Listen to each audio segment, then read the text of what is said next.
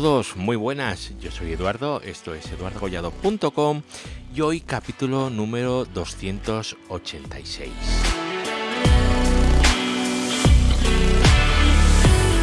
Llevamos unos días ya hablando sobre cables, sobre fibras y cosas así y tenemos un poquito olvidados a nuestros amigos los protocolos y eso no puede ser. Así que en el capítulo de hoy, que por cierto es el número 286, vamos a volver al protocolo favorito nuestro, ¿verdad? A BGP. Y vamos a hablar un poquito de confederaciones, de las confederaciones, qué son las confederaciones y cómo funcionan las confederaciones en BGP. Así que si os interesa el tema y os queréis quedar conmigo un ratito, que intentaré que no sea mucho, por cierto, todo hay que decirlo, pues vamos a darle entrada al señor Estrada y, y nos dedicamos a ello, ¿verdad? Venga, pues vamos para allá. Redes, hosting, tecnología, eduardocollado.com.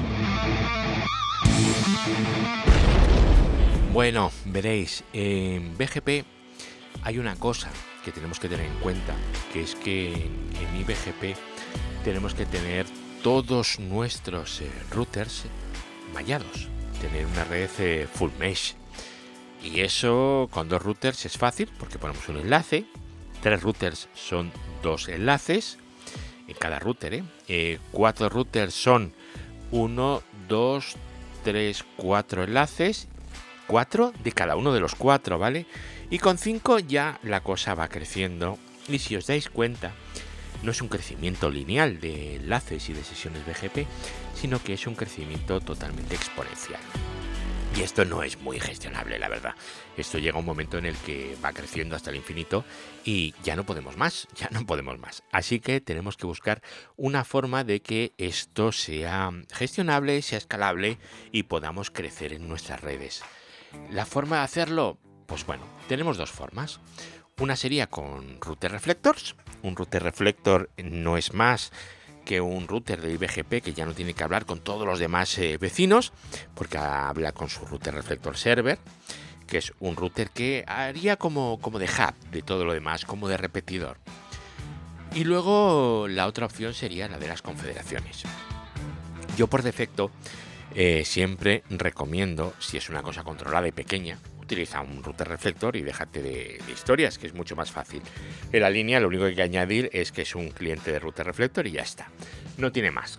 Pero claro, eh, si la cosa está creciendo muchísimo y se nos empieza a desmadrar, pues es posible que tengamos que utilizar confederaciones. La confederación no es más que una técnica por la cual un sistema autónomo lo dividimos en un montón de subsistemas autónomos y entre ellos hablan EBGP. Con lo cual no tenemos que tener una red full mesh en la parte interna de la red. Tenemos una red eh, normal, una red BGP estándar. Esto, pues bueno, pues nos ayuda muchísimo en la gestión de la red, en la administración, escalabilidad, en fin. Y lo que hacemos es convertir un router, uy, un router, un sistema autónomo grande con un problema grande, una gestión grande, en muchos sistemas autónomos pequeñitos con gestiones sencillitas y que sea mucho más fácil de manejar. Con lo cual, eh, la escalabilidad es un plus, nos reduce la complejidad. La gestión de políticas es otro plus porque también nos va a mejorar la, la ¿cómo se dice? La, la, complejidad, nos la va a reducir, ¿vale? Porque ya no es necesario que tengamos en cuenta absolutamente todos y cada uno de los root maps en todos y cada uno de los routers. ¿Por qué? Pues porque aquí simplemente tenemos en cada sistema autónomo estamos controlando lo que anunciamos a uno o a otro con sus root maps. Es una cosa bastante sencillita. Luego el control del tráfico. Eso está bastante bien. Y luego temas de convergencia. Si tenemos un problema de, IBGP, tiene que converger toda la red.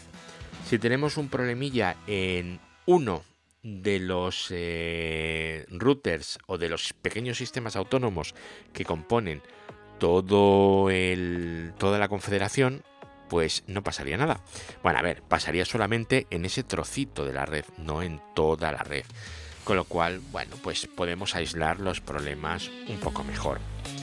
Eh, para las redes grandes, ya lo hemos dicho, esto es maravilloso. Para proveedores de servicios, pues también para poder gestionar mejor las redes. Hay un, hay un tema que tenéis también que tener en cuenta. Hay empresas eh, grandes que dividen sus eh, departamentos, sus divisiones y puede ser que cada una esté gestionando una parte de la red BGP del sistema autónomo diferente. Entonces, si todo es un IBGP, pues ahí podríamos llegar a tener un problema de conflictos, ¿verdad? Entre los de un departamento y los de otro. De esta manera, cada uno tiene su propio subsistema autónomo y cada uno es responsable de su propia parte de la red. Esto para también para redes en las que tengamos este tipo de problemas políticos, pues es importante. Ahora, ¿y por qué vamos a configurar confederaciones con subsistemas autónomos, dividir un sistema autónomo público en muchos sistemas autónomos eh, pequeñitos privados, cuando podemos ir directamente a RIPE y decimos, oye, que me des 10 o 12 sistemas autónomos. Si lo justificas, te los dan, ¿eh? ¿Por qué? ¿Qué diferencia hay? Pues mirar, cuando estamos hablando de confederaciones, eh, el atributo de NextHop no, no se modifica bueno, ni el de NextHop, también eh, parecen inalterados el MED y la Local Preference, ¿vale? O sea, hay, hay pequeñas diferencias con el EBGP estándar. Pero bueno, vamos a ver cómo se configura todo esto. ¿Cómo lo configuraríamos? ¿Cómo lo configuraríamos en Cisco? ¿Vale? Porque yo siempre digo que el estándar para mí es Cisco Así que todos los ejemplos los vamos a tratar en Cisco, ¿vale? Con nomenclatura Cisco. Si esto, por ejemplo, lo que llevará al mundo Juniper, pues lo que tenéis que hacer es eh, adaptaroslo vosotros al mundo Juniper, ¿vale? Yo no os lo puedo adaptar al mundo Juniper, yo lo hago en uno y vosotros si queréis os lo adaptáis o al mundo Arista o al mundo Nokia o al mundo que queráis, ¿vale? Esto vosotros os lo modificáis. Veréis, eh, lo primero que tenemos que hacer es definir eh, la confederación. ¿vale? La definición de la confederación es lo primero. Para definirlo, la confederación y sus miembros, desde el punto de vista del router, muy importante esto, tenemos que decirle router BGP, por ejemplo, 65.000, ¿vale? Que es el AS, ¿vale? Interno dentro de la confederación, mi AS privado.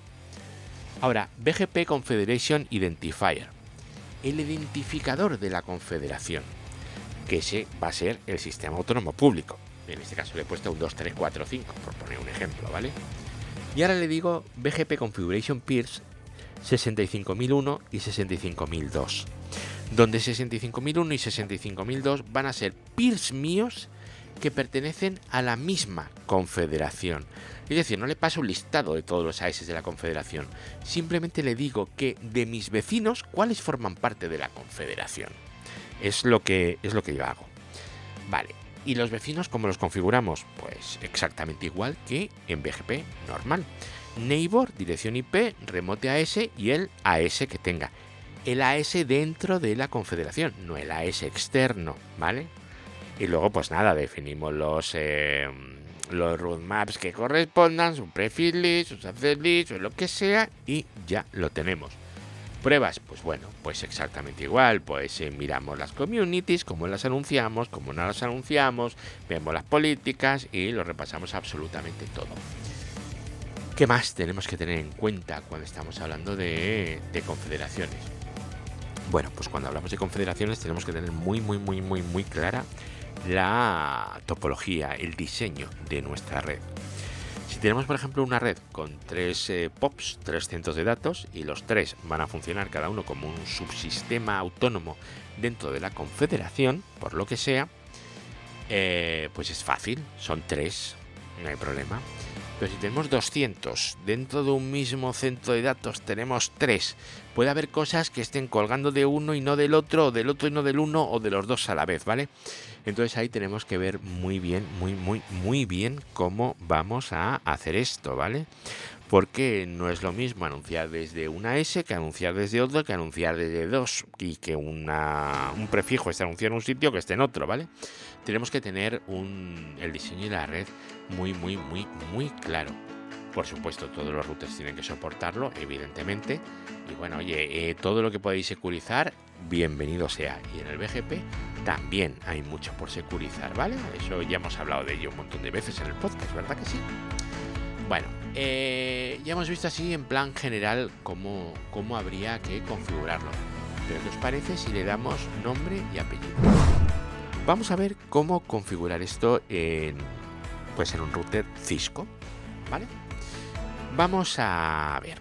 Eh, vamos a tener un router A, ¿vale?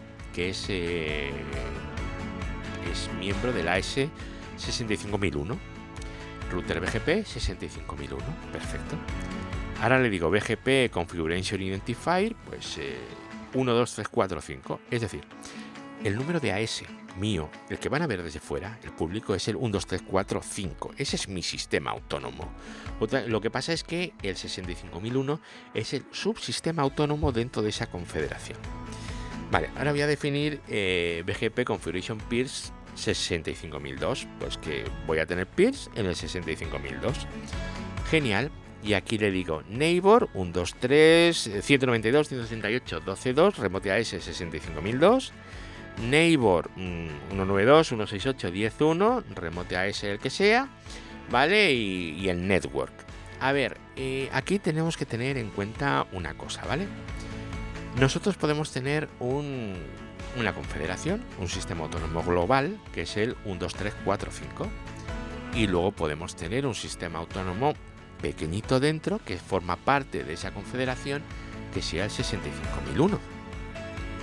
Yo puedo tener varios routers en el 65001 y esos routers van a hablar entre sí y BGP. Entonces, yo puedo tener varios routers en un sistema autónomo y BGP y luego eh, tener routers en otro sistema autónomo que eh, sea otro distinto con el que voy a hablar eBGP y que todo esté dentro del mismo sistema autónomo de la eh, confederación. No sé si me estoy explicando, pero en una confederación no tiene por qué ser todo eBGP. Puede haber IBGP también, ¿vale? Entonces yo le puedo decir eh, neighbor, el que sea, remote a ese y puede ser mi mismo sistema autónomo, ¿verdad? puede ser exactamente el mismo que tengo yo. No tiene por qué ser otro. O sea, puede ser el mismo subsistema autónomo, con lo cual estaría hablando IBGP. Y si hablo IBGP con otro que forma parte de la confederación, entonces lo tendríamos ahí. Es, eh, bueno, simplemente que, tengáis en cuenta que, que eso es así. ¿Cómo lo configuraríamos en el otro router? Pues exactamente igual en el otro router, en router BGP 65002 BGP Configuration Identifier 12345, BGP Configuration Peers 65001, por ejemplo. Y ahora los neighbors, neighbor tal, remote AS 65001, neighbor lo que sea, remote AS 65002. El 65002 va a ser IBGP y el 65001 va a ser EBGP. EBGP contra otro eh, sistema autónomo que está dentro de mi misma confederación, ¿vale?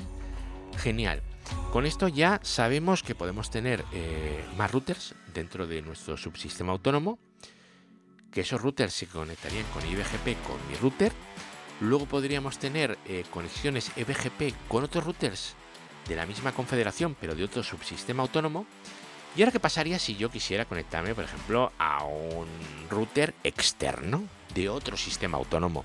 ¿Cómo lo haría? Pues exactamente igual. Neighbor, lo que sea, remote AS y el AS externo. ¿Y el externo cómo se conectaría a nosotros?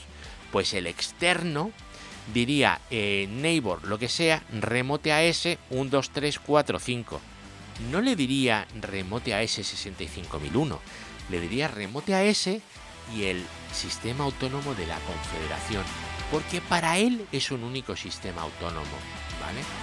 Eso sería como, cómo funcionaría.